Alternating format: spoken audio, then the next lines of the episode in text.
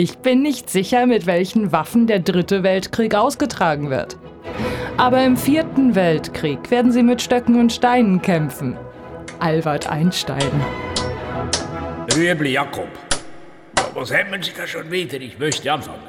Ja, der, der Mikrofonständer, der, der, hat sich äh, ein bisschen verbogen da. Ja, dann, dann machen Sie halt, schnell. Kopfdeckel, Rüebli, meine Rede. Wie soll ich Sie jetzt halten? Ja, halten, halten, einfach halten.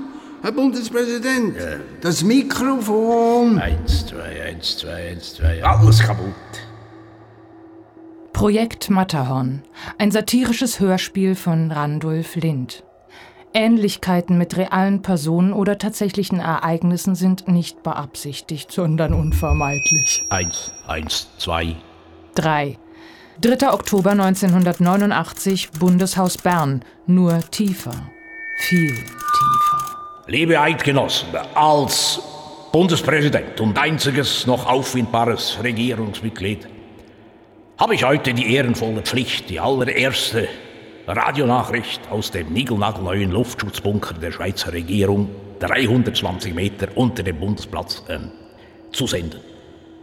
Also diese Detonation der ersten Schweizer Atombombe, die sich heute versehentlich und zur besten Zeit über dem Kanton Aargau ereignet hat, darf, muss und kann als menschliches Versagen eingestuft werden. Aufgeschreckt durch den Zusammenprall einer Mirage mit einer Rente hat der Pilot den Abwurfschacht geöffnet. Die daraufhin planmäßig ablaufende Explosion erzeugte einen Dominoeffekt, weil unser bundesdeutscher Nachbar nämlich annahm, die Schweiz stünde unter dem atomaren Beschuss des Ostblocks, schickte er sofort eine Salve Pershing 2 Raketen hinüber auf das Territorium der DDR. Die DDR sandte ihrerseits umgehend russische Marschflugkörper nach Hamburg, München, Bonn. Daraufhin bedeckten die Franzosen im ganzen Osten mit Nuklearwaffen. Von Polen über die Ukraine, Weißrussland bis nach Moskau ins Herz der Kommunisten. Herr Gorbatschow, Gott hab ihn selig, wollte seine Genossen zwar von einem Vergeltungsschlag abhalten, aber irgendwelche kommunistische Kettenhunde haben natürlich den roten Knopf gedrückt. Sowohl Paris, Washington, New York und San Francisco äh, sind von der Landkarte verschwunden. Und man darf, muss, kann davon ausgehen, dass auch Israel, Indien, China unterdessen ihren Beitrag geleistet haben und dass damit die Gerechtigkeit wiederhergestellt ist. Was uns Schweizer betrifft, entschuldigen wir uns einweg für den Zwischenfall. Alles in allem können wir nichtsdestotrotz auch ein bisschen stolz sein. Stolz auf eine Eidgenossenschaft, die mehrere Tage im Besitz einer eigenen Atombombe war. Hören Sie jetzt das Jodelchörli Enzian aus meinem Geburtsort Kradolf. Einmal um die ganze Welt. Rübli, Rübli, Jakob! Bundespräsident? Das ist die falsche Platte. Wo in Herrgotts Namen treiben Sie sich rum? Ja, Herr Bundespräsident, ich muss die Inspektion der Wasservorräte machen, Konserven zählen, dann die Militärschokolade, das habe ich schon ja. abgeschlossen. Also bei zwei Personen kommt man auf eine Überlebenszeit von acht Monaten, zwei Tagen und 13 Stunden. Aber wenn wir später nach Hause kommen... Es gibt kein Zuhause mehr. Hä? Vielleicht sind wir beide die letzten Schweizer. Vielleicht sogar die letzten... Gott bewahre. Wie konnte das auch nur passieren?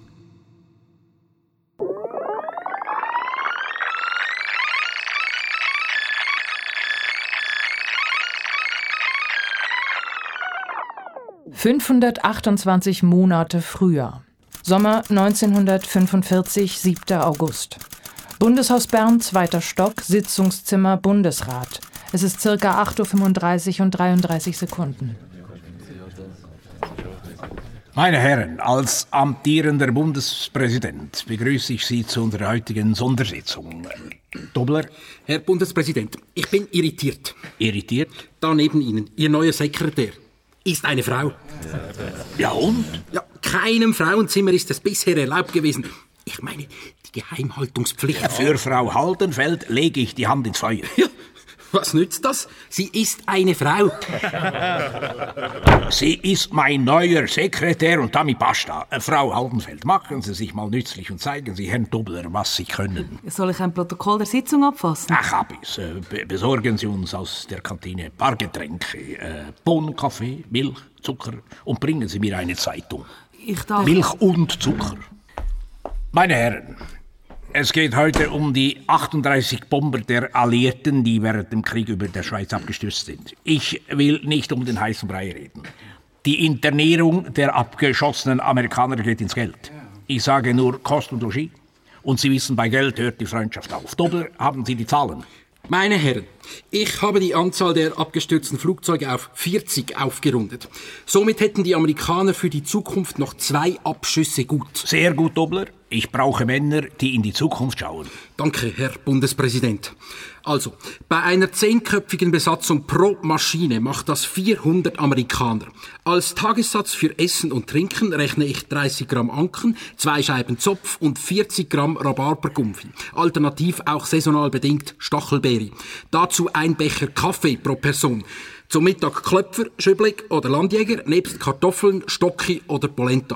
Gut, das äh, Leitungswasser habe ich jetzt noch nicht in die Rechnung gestellt. Und die Unterkunft? Jawohl, da habe ich mir eine Beispielrechnung für ein Doppelzimmer im Hotel Schweizerhof geben lassen. Macht summa summarum eine Gesamtsumme von 14 Millionen. Ihre Heißgetränke, meine Herren. Der Bohnenkaffee ist leider aus, nachkriegsbedingt. Die Versorgungslage ist... Verdeckel Sie, haben uns die 400 Amis den ganzen Kaffee weggesoffen. Doppler. Hängen Sie noch eine Vier hinten dran. 14,4 Millionen ist notiert. Aber ich habe Kaffeeersatz aus Sichorien. Ersatzkaffee. Also, Sie enttäuschen mich, Frau Altenfeld. Aber Meine Herren, fünf Minuten Ersatzkaffee.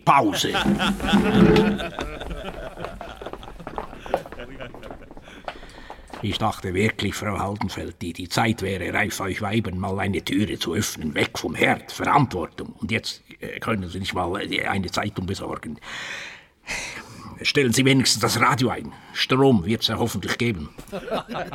Aber meine Herren, Sie sollen doch nicht lauschen. Wie oft muss ich das noch sagen? Raus, raus!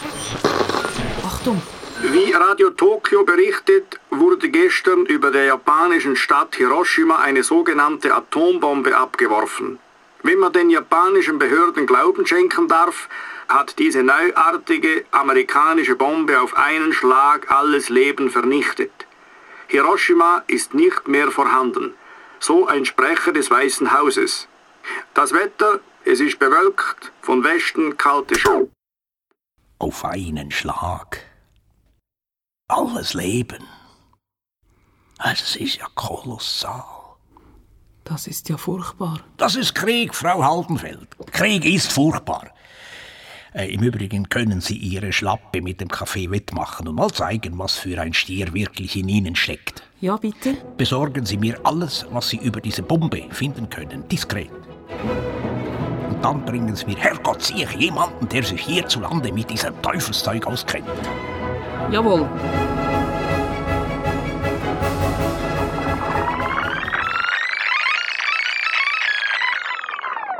Erster September 1945 in der ebenso verruchten wie verrauchten Kakadu-Bar in der Kleinstadt Zürich.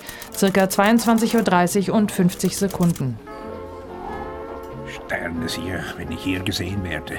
Wenn ich hier nur nicht gesehen werde. Wer Sie hier sieht, ist selber hier. Das, äh, das habe ich jetzt nicht verstanden.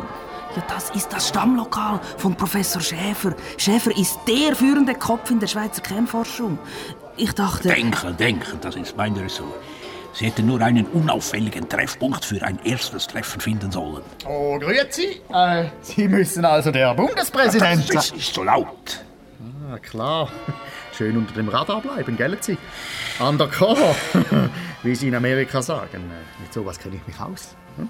Der Onkel Sam war ja so lieb und hat mir schon während dem Krieg einen Decknamen verpasst. Ah, wirklich? Äh, Und der wäre? Tröte. Hm? Obwohl, erste Geige hätte besser gepasst. Jedenfalls, was die Atomforschung betrifft. Egal, wie, wie darf ich Sie jetzt nennen? Ja, ich dirigiere das Ganze, also, also keine Ahnung. Darf ich Herbert sagen? Nein, Ja, und ich? Sie sind Frau Haldenfeld, Frau Haldenfeld. Haben die Herren und Damen schon bestellt? Äh, Für mich einen guten Bohnenkaffee. Excuse die Rationierung, aber wir hätten äh, Zikorium, äh, frisch vom Weg Ah, hört denn das nie auf? Aber Herr Karajan, also zu dieser späten Stunde passt doch sowieso besser ein Tessiner wie Hallo, zumal in Begleitung einer reizenden Dame. Drei Merlo, kommt sofort. Ähm, aber bitte Vorkriegsware. Jetzt mal äh, Klartext, Maestro. Wenn ich Ihre übrigens sehr attraktive Sekretärin äh, im äh, Vorgespräch richtig verstanden habe, möchten Sie wissen, ob wir momentan in der Schweiz in der Lage wären, eine Uranbombe zu bauen. Momentan glaube ich nicht mal, dass wir eine simple Handgranate basteln können. Wir kriegen ja nicht mal den Kaffeenachschub hin. Wer sagt das? Oh, Instant-Kaffee. Verdeckel Sie, wo haben Sie denn den her? Wer die richtigen Leute kennt. Ihre Amerikaner? Also, wenn Sie das Kleingeld auftreiben, baue ich Ihnen das Ding. So. Ich kenne Leute aus dem Manhattan-Projekt. Allerdings gibt es einen kleinen Haken. Der wäre? Die Amerikaner. Die hocken auf ihrem Uran wie die Rothäute auf ihrem Bärenfell. Die Deutschen sollen noch einen Vorrat haben. Die Deutschen, Frau Haldenfeld. Lieber gehe ich los und suche selbst nach dem blöden Zeugs. Aber Frau Haldenfeld hat recht. Ich hätte da sogar noch einen Kontaktmann in München. Kommt nicht in Frage. Es wird doch wohl in unseren Alpen ein paar Kilogramm von diesem Uran geben. Jetzt, wo Sie sagen, also tatsächlich kenne ich da ganz zufällig noch, noch einen alten Geologieprofessor, äh, Lindenbrock. Der ist praktisch in den Alpen zu Hause. Na also, warum nicht gleich so? Jetzt müssen wir dem Kind noch einen Namen geben. Äh, dürfte ich einen Vorschlag machen? Was? Sie? Aber Herr Karajan, wo bleibt denn Ihre Kinderstube? Bitte, Frau Haldenfeld. Lacht ihr mich aber auch bestimmt nicht aus. Ehrenwort nicht. Projekt Matterhorn. Hobla, das verspricht Größe. Matron, Matron. Doch, Horn. Voilà, drei Merlo del Ticino zum Wöhle, die Herrschaften. Auf das Projekt Matterhorn. Don't blame strangers in the snow. And the sack of Belcher. 28. Oktober 1947, ungefähr 6.07 Uhr und zwei Sekunden in aller Herrgottsfrühe auf dem Centtisch Horn. Professor Lindenbrock samt Rheuma und Studenten bilanziert bei stürmischem Wetter seine zweijährigen Bemühungen. Liebe Studenten und Studenten, wir können nach Monaten, Monaten mit Fug und Recht behaupten, das gesamte Schweizer Gebirge systematisch abgeklopft zu haben. Neben verschiedenen Schiefersorten, Kalk und Sandstein fanden wir auch eine beachtliche Menge an Gneis. Unseren Forschungsauftrag, also das Aufspüren uranhaltigen Gesteins, konnten wir damit zwar nicht erfüllen, aber dafür haben wir ein vollständig erhaltenes Fossil einer Calta palustris gefunden. Ja, Calta palustris. Im Volksmund bekannt als Butterblümli. Ich denke, das wird unseren Auftraggeber mehr als entschädigen. –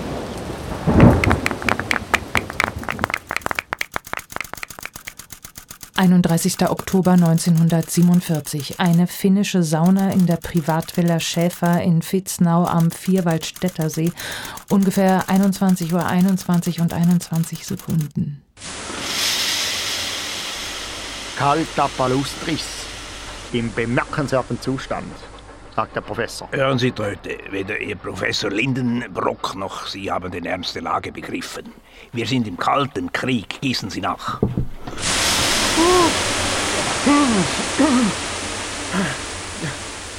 Was soll ich machen? Ich konnte den alten Mann ja nicht einweihen. Er hat halt bis zum Schluss gedacht, dass er nur für die Mineraliensammlung des Bundes unterwegs Eine ist. Mineraliensammlung, verdeckel sich, das ist ein internationales Wettrennen. Wer zu spät kommt, dem bestraft das Leben, wenn er noch eines hat. Äh, Sie haben da mal einen Kontaktmann in München erwähnt. Also doch die, die Deutschen. Wie viel Uran haben die echt? Ja, also mein Mittelsmann hat mich selber telefonisch aus München kontaktiert, aber ja, leider war die Verbindung nachkriegsbedingt miserabel. Wie viel? Wie gesagt, schlechte Verbindung, aber ich glaube 30.000. Was? Und was kostet das? Das ist es ja. 125 pro Kilogramm. Also, praktisch geschenkt. Kam mir selber ein bisschen komisch vor. Da wären wir ja, das, das, das reicht ja für die ganze Planung. Wieso? Von, von wie vielen Bomben sprechen wir hier? Ja, insgesamt 200. 200! Jetzt aber!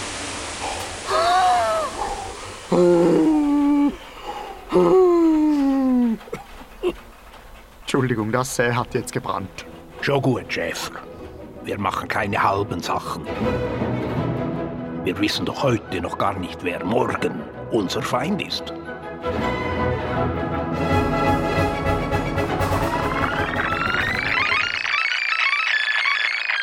23. November 1947. Irgendwo im bayerischen Wald. Nacht, Nebel, ein Deutscher und ein Koffer voller Geld.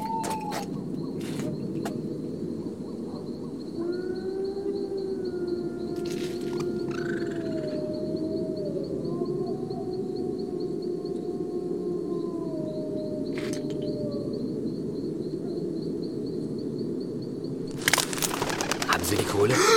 Sind Sie wahnsinnig? Ich bekomme ja einen Herzanfall. Und ich krieg kalte Füße. Wenn man die Amis erwischen, kann ich mal keinen Strick nehmen. Also, was ist? Die anderen haben sich schon alle nach Argentinien abgesetzt. Und ich bin auch bloß wegen unser Rendezvous hier. Ja, wirklich? Warum? Warum? Argentinien wird das neue Deutschland. Diesmal machen wir keine Fehler. Also, die Kohle. Ja, Moment, Moment. Also von wo haben Sie eigentlich das ganze Zeugs? Den Uran? Aus Bormanns Keller. Der Bormann, also der Sekretär vom, vom Hitler. Na, jetzt ja nicht mehr. Wo kein Führer, da kein Sekretär. Nur noch Icke, das Uran und Sie. Also, läuft die Nummer? Ja, also, an mir soll es nicht liegen. Wo steht er denn jetzt, der, der Zugswaggon? Waggon? Was denn für ein Waggon? Ja, für die 30.000 Kilo Uran. Die passen ja wohl kaum in Ihre zwei Koffer da. Was? Wie kommen Sie auf 30.000? Ich hab 125. Oh Mann, jetzt kommt die Erkenntnis. Ich habe 125 Kilo und will dafür pro Kilogramm 30.000 Lappen sehen. Den Zugswaggon. Also, was ist? Kommen wir in die Geschäft. 125 Kilo, 30.000 Lappen, also unter diesen Umständen. Verdammt, die Amis. Also, haben Sie jetzt die Kohle oder nicht? Äh, eher nicht. Dämliche Bergvolk. Hätten wir euch doch bloß platt gemacht.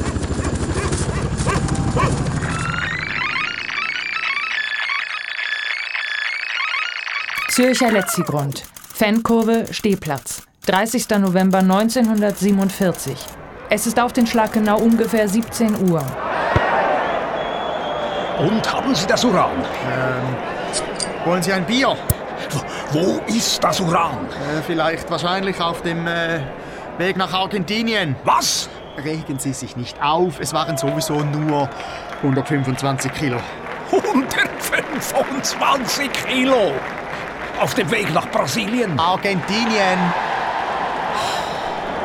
Herr Bundespräsident, geben Sie mir drei Dollar und eine letzte Chance. Ich habe da nämlich so einen Plan B. Sozusagen eine Überraschung. Hä? Sozusagen eine Überraschung. –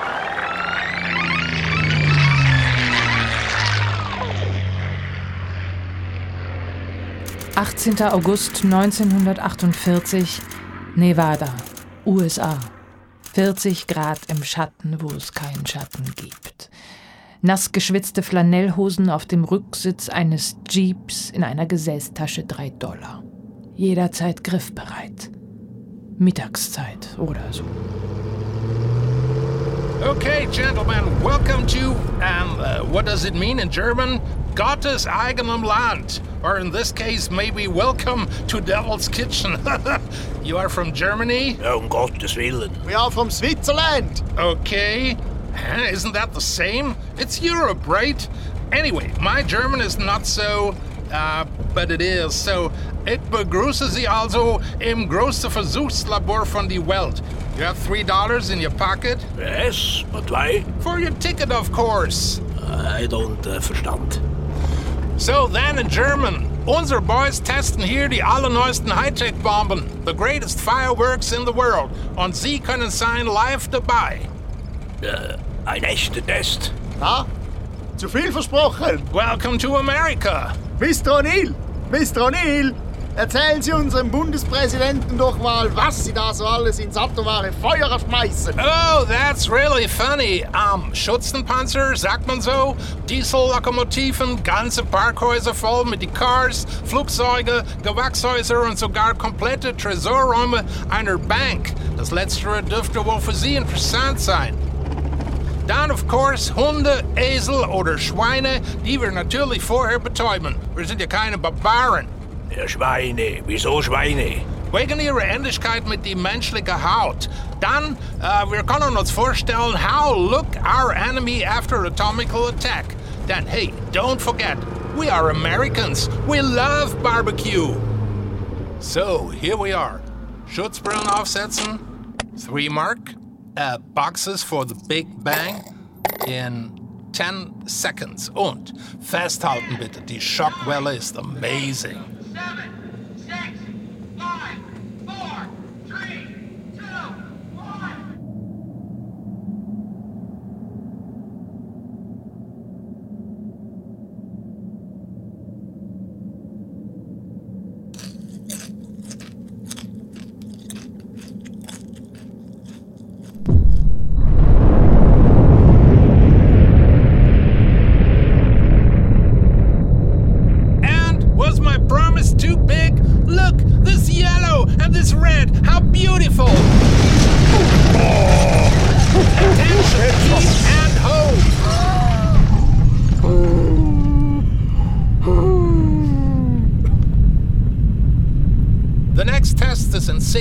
Weeks. Oh, beinahe, ich hatte vergessen. Das Beste kommt zum Schluss.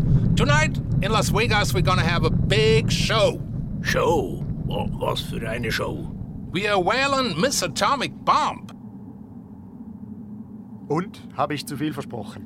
Tröte, wir bauen das Ding. Aber ähm, diese äh, Miss Bomb, äh, für die, da, die nehmen wir doch vorher schon noch mit, oder? Tickets sind längst bezahlt. So, von wem? Ja, vom Steuerzahler.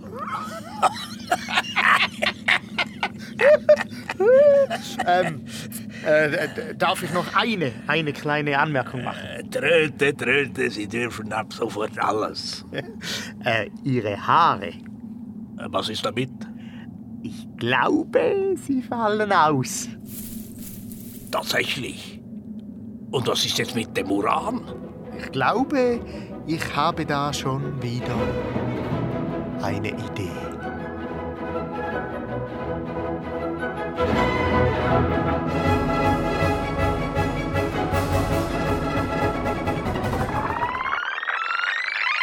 London, 6. April 1953. Seitenflügel des Buckingham-Palastes im Vorzimmer eines gewissen Benjamin Montgomery, Earl of Newcastle, rechte Hand des britischen Premiers, exakt genau zur Teestunde.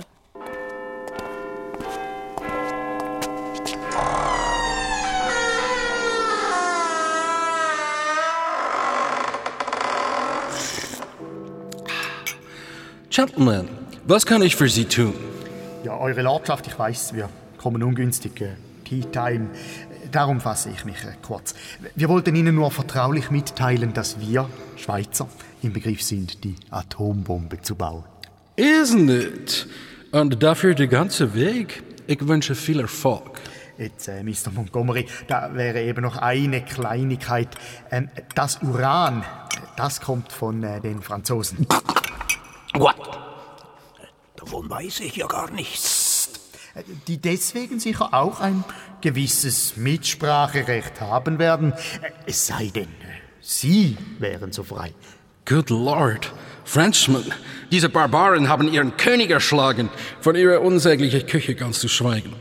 Wie viele Tonnen brauchen Sie? Fürs Erste würden zwei sicherlich genügen. Betrachten Sie es als erledigt. Ich lasse das Zeug aus Belgisch-Kongo kommen. Tee? Wie wär's mit Kaffee? Oh, bedauere.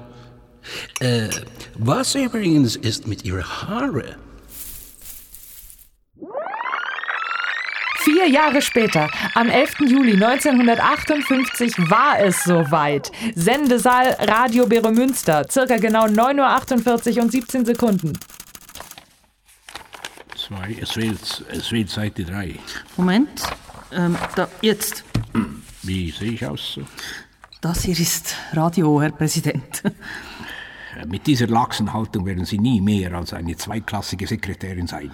Gut, also die Glatze ist kein Problem, die macht sie weise. Nur die Schweißränder. Ja, ja, schon gut, schon gut. Das hier ist schließlich Radio, Frau Waldenfeld. Äh, Herrgott, ich schwitze aber auch. Was haben Sie denn bloß in meinen Kaffee getan? Vielleicht sollten Sie ein paar Tassen weniger. Nee, nee, ich habe jetzt so lange auf echten Bodenkaffee gewartet, da kommt mir jetzt die eine oder andere. Bundespräsident, wir wären soweit. In zwei Minuten gehen Sie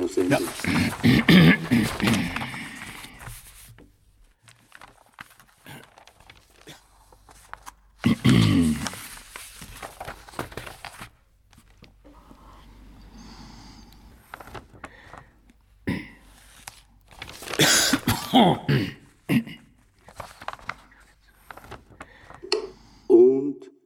Liebe Eidgenossen und Wähler, liebe Frauen, heute ist ein großer Tag.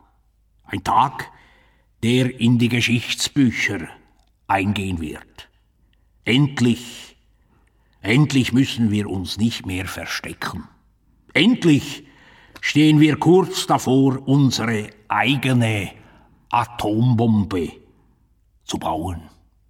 Endlich sind wir im neuen Zeitalter. Ich danke Ihnen für die Aufmerksamkeit. Und nun ein Jodelchörli aus meiner Heimat. Ein bisschen viel endlich in der Rede, finden Sie nicht auch? Entschuldigen Sie bitte, ich konnte erst heute Nacht schreiben, als mein Mann und die Kinder endlich im... Ja, schon gut. Hauptsache, die Botschaft ist äh, rübergekommen. Sie können jetzt zurück ins Büro fahren. Ich habe noch einen kleinen Umtrunk mit den Bundesratskollegen vorbereitet. Da, da würden Sie sich nur langweilen.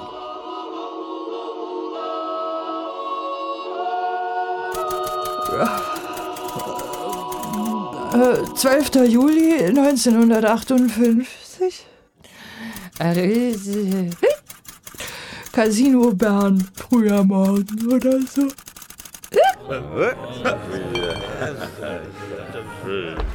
Na, meine Herren, sind Sie auf Entzug oder warten Sie auf gröbere Geschütze? Wir warten auf eine Erklärung.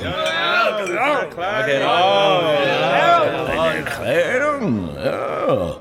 Ich dachte, ich hätte im Radio alles gesagt. Damit kommen Sie nicht durch.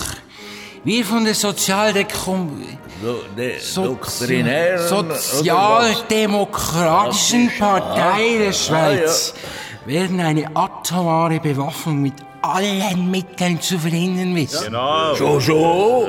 Und wie? Ja, wir gehen vors Volk. Volksvorgänge! Vorwärts Marsch!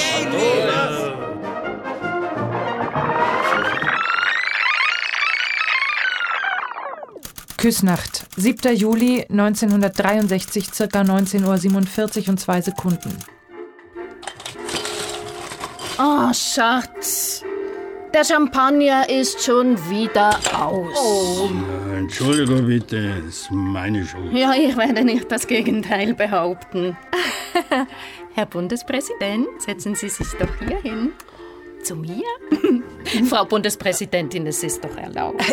Ja, aber natürlich. Also danke nochmals für die Einladung, General Rüebli. Och, könnt ihr nicht wenigstens daheim auf eure Titel verzichten? hm? Entschuldigen Sie, General, meine Gattin ist halt nur ein einfacher Zivilist. Schwamm drüber, Herr Präsident. Meine Damen und Herren, geschätzte Angehörige des Militärkorps, hochverehrter Bundespräsident, Es ist mir eine ausgesprochene Freude, Ihnen heute ein Bauwerk zu präsentieren, das seinesgleichen sucht. Kurz und gut, ich habe für mich und meine Familie einen Luftschutzbunker der Präsidentenklasse entworfen. Wenn ich mal vorgehen darf, ja? Ja, gern. Hier. Ja.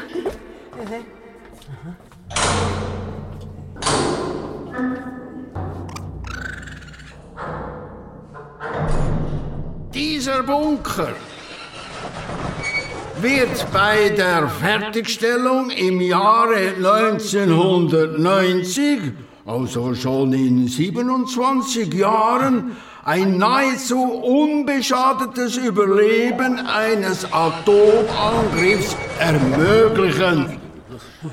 Während oben die Bomben fallen, sitzt man hier unten dann ganz gemütlich bei Kerzenschein und Militärschokolade. Und wenn man seine Jastkarte nicht vergessen hat, ist ja das Glück perfekt. Ja, wenn man vorher auch den Abwasch erledigt hat. Ja, ja, komm jetzt, Satz. Ja, ja. Doch, sollte es soweit kommen, sei der Feind schon jetzt gewarnt.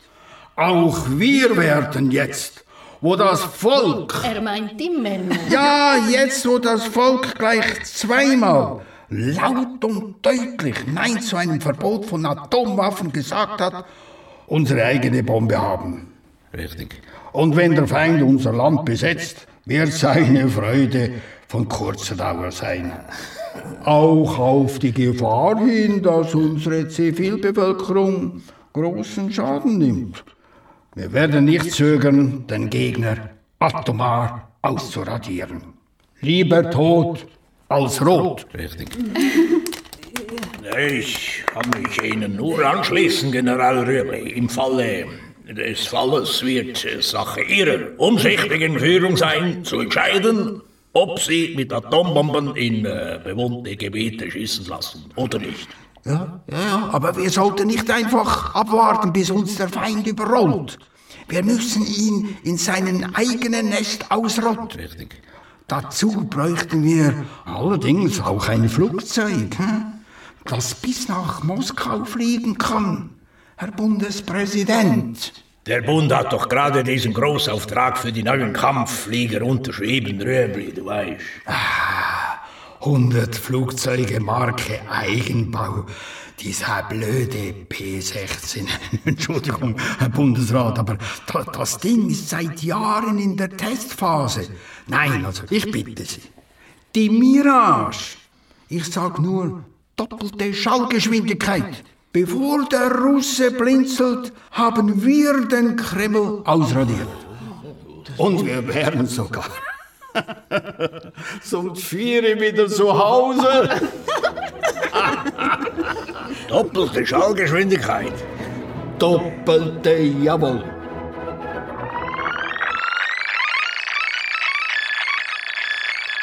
»8. Juli 1963, Büro von Carlo Buttoni, Chef der Flugwerke in Altenrhein. Ungefähr exakt 9 Uhr. Frau Scherli, ist unsere Testpilot endlich da? Noch nicht, Chef. Sollte aber eintrudeln. Prima. Schicken Sie ihn rein, wenn er kommt. Eh?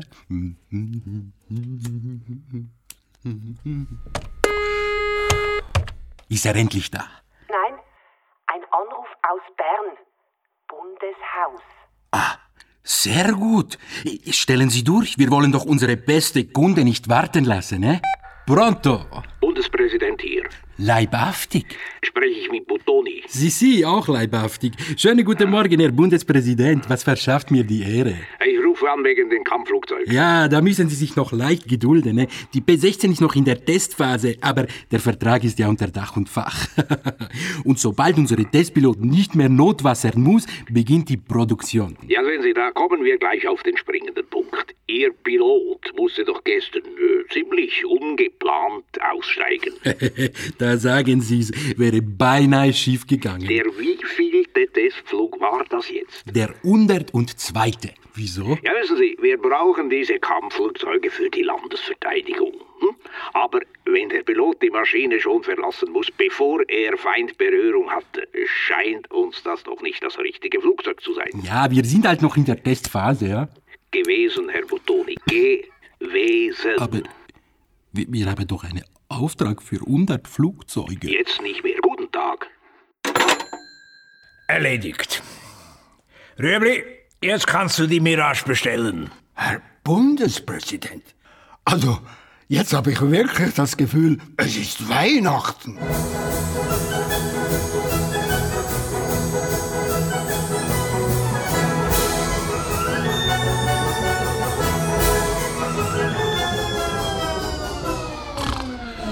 22. Januar 1969.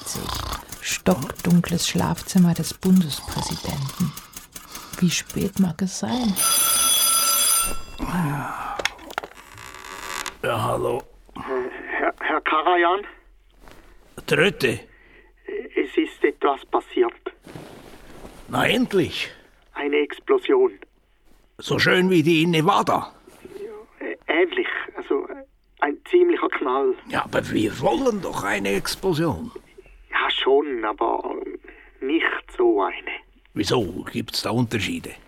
Also die gute Nachricht ist, Gott sei Dank haben wir den Reaktor dann doch nicht unter der ETH Zürich gebaut. Wieso? Was ist denn los?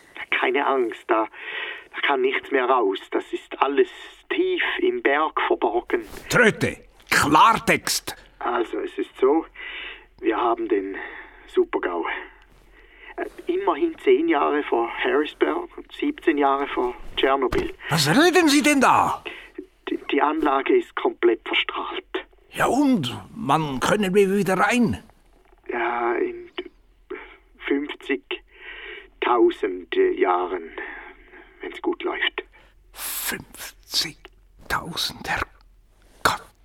Ja, den haben wir wohl zu spät gefragt. Und meine Bombe? Futsch.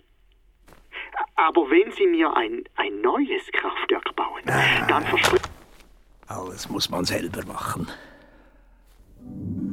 1. April 1969. Sowjetische Botschaft Bern. Ziemlich genau irgendwann zwischen 9 Uhr morgens und 5 Uhr nachmittags.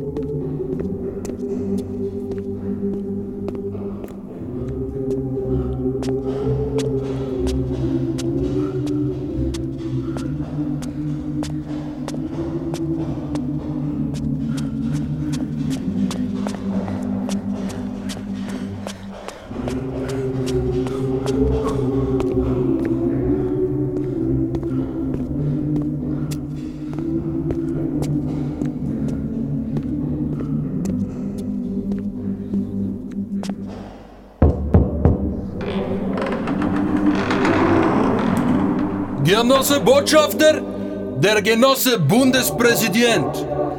Entschuldigen Sie, Herr Botschafter. Ah, Genosse Bundespräsident. Dobry dzień. Kommen Sie näher, dabei, dabei. Danke, Genosse Botschafter. Nur äh, bin ich kein... Äh, Kein was? Äh, Bundespräsident? ja, also nein, äh, kein Genosse. Ah, ja, ich verstehe. Genosse. Oder auch nicht, äh, ich bin ja schließlich Eid, ja, Genosse. Äh, Herr Bundespräsident, äh, Sie trinken Tee? Ja, ich bin eigentlich eher der Kaffeetyp. Nein, nein, nein, Sie müssen probieren. Aus meiner Heimat, aus Grusinia. Tee stark wie Pferd. Ah, хорошо. Herr Bundespräsident, äh, was Sie führt in Höhle von Ruski Bär? So, ja, ich äh, bin im Moment eher als Privatperson hier und wollte als erstes gerne wissen, ob das hier Gesagte in diesen vier Wänden bleibt. das kommt darauf an. Äh, worauf? Ah, ah, natürlich. ja, ja, etwas Ähnliches hatte ich mir schon gedacht. Äh, äh, wie viel äh, würde denn äh, Ihr Schweigen kosten? Wollen Sie mich beleidigen? Äh, ah, Entschuldigung, nein, also nein, ich wollte Sie nicht. Äh, Das kommt nicht. für Sie zu stehen sehr, sehr teuer. 10.000, okay? Äh, da- oh, da muss ich jetzt mal kurz, warten Sie. Das Das ist mir jetzt peinlich. Ich habe nur. Ei, das ist. Ich Sie gelegt hinein? Ah, ja, ja. Mhm. Genosse Bundpräsident, äh, machen wir doch 5000, okay? Worum geht es? Ja, Sie wissen ja, Herr Genosse Botschafter, wie sich die internationale Lage so entwickelt. Feinde, Feinde, wohin das Auge reicht. Und seit die Amerikaner, die Engländer und natürlich Ihr Land, Genosse Botschafter, über die Uranbombe verfügen, sind auch wir als Schweizer Regierung selbstverständlich an dieser Waffe interessiert. Und was wollen Sie von mir? Also, äh, wir dachten halt, also ich dachte, wie, wie wäre es, wenn Sie uns ein, ein paar von Ihren, Ihren Atombomben verkaufen würden? Der Schweizer Franken ist momentan auf dem Weltmarkt sehr beliebt. Es müssen ja nicht die neuesten sein. Genosse, Moment. Darf ich stellen Frage? Selbstverständlich, ja. Wer exakt ist Ihre Feinde? Also, also in erster Linie ist das natürlich Deutschland. Oder war es zumindest bis vor kurzem noch und, und, und, und, dann natürlich der Ostblock. Ah, ja, und wer ist Chef von Ostblock? Das ist natürlich Moskau, ja. Und, äh, und nur damit ich Sie verstehe richtig, ja? Sie wollen also von Ihrem Hauptfeind kaufen ein paar Atombomben, um zu werfen diese dann wieder auf unsere Kopf. Aus dieser Perspektive habe ich das noch gar nicht so richtig äh, betrachtet. Ich dachte auch eher, es wäre so. Sparen Sie sich bitte Ihre kostbare Atem, Genosse Bundpräsident. Gehen Sie jetzt bitte leise nach Hause. Und unsere Gespräche hier bleiben in diese vier Wände. Oh, ja, natürlich, Herr Botschaft. Äh, entschuldigen Sie die Störung. äh, Und, und danke für den Tee auch. Es war stark wie, wie ein Pferd. Ihr Land hat unserem großen Führer Wladimir Ilyich Ulyanov, alias Lenin, von 1914 bis 1917 gegeben Asyl. Dafür sie haben gehabt bei uns immer Stein im Brett. Mit unserem Gespräch ist jetzt Stein und Brett verschwunden. Ja? Das wieder ein Jahr. Auf Wiedersehen. Towarisch Karpov, die schwarze Liste für Länder, die wir bombardieren als Erste.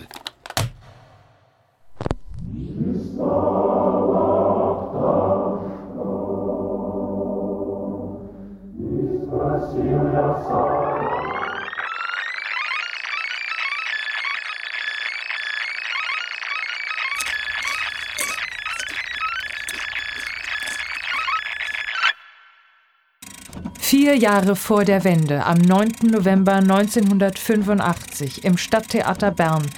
Beethovens Neunte, das Finale, circa Takt 132 oder so. Entschuldigung, aber Sie können hier jetzt nicht rein.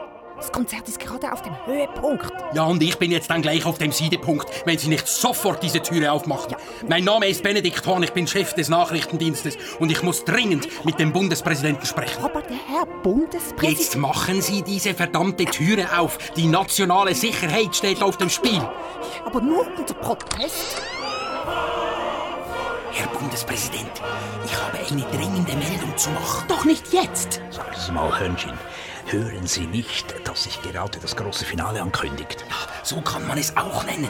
Wir haben nämlich gerade einen Halunken enttarnt, der zusammen mit seinen beiden Söhnen brisante Geschäfte mit Pakistan macht. Und dieser Mann ist ein Schweizer. Hörnchen, Hörnchen, ich sitze hier seit einer geschlagenen Stunde mit meinem Gretli, quäle mich durch die schwülstige Frühromantik und Sie quatschen mir den Gehörgang voll. Alphons.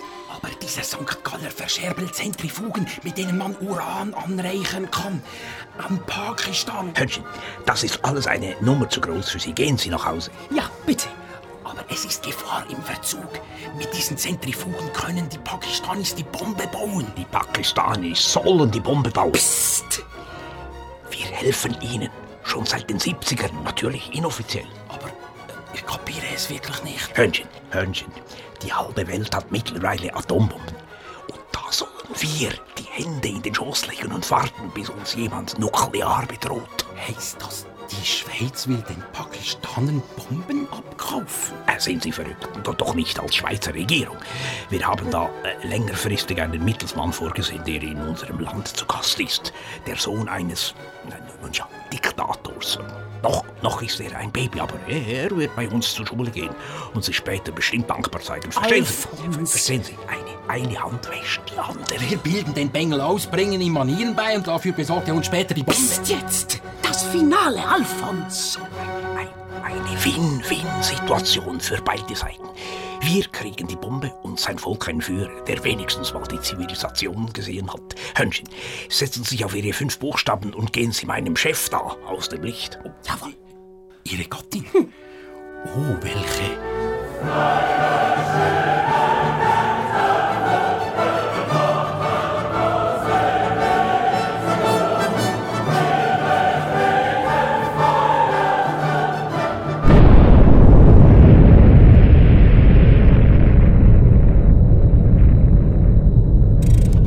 Vierter April 1990. 300 Meter unter dem Bundesplatz.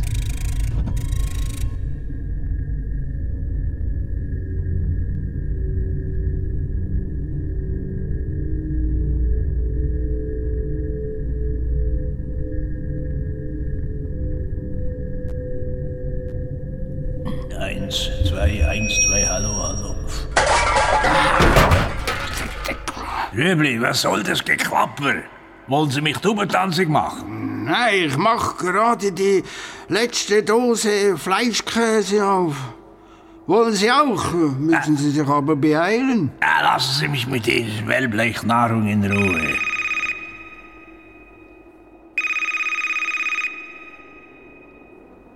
Erwarten Sie noch jemanden? Erwarten? Rübli, das ist ein Lebenszeichen. Irgendjemand ist da draußen am Leben und sucht den Kontakt zu uns. Vielleicht ist ja noch nicht alles verloren. Hallo? Ähm, hallo? Ja, ja, Verdeckel, hallo, wer ist denn da? Hier ist der Landesfürst von Liechtenstein. Oh, oh, oh, durchlaucht, ja. Sie, glauben- Ja, Sie glauben gar nicht, wie ich mich freue, Ihre Stimme zu hören, durchlaucht. Dann, dann können wir wohl doch wieder alle nach oben, oder? Wie ist denn das bei Ihnen so, die Lage? Gibt es in Ihrem Umfeld noch Lebiges? Äh, Untertanen, Gärtner, Köche, Putzfrau? Sagen Sie doch was. Ja, ich wollte Sie eigentlich kurz äh, vertraulich sprechen, weil es ist ja mit unserer Landesverteidigung hier im Liechtenstein nicht weit her, wie Sie wissen, oder? Aber wenn man sich Respekt auf der internationalen Bühne verschaffen will, muss man mit der Zeit gehen. Deswegen eine kleine vertrauliche Anfrage. Ja, schießen Sie los. Hätten Sie noch so eine Bombe für mich?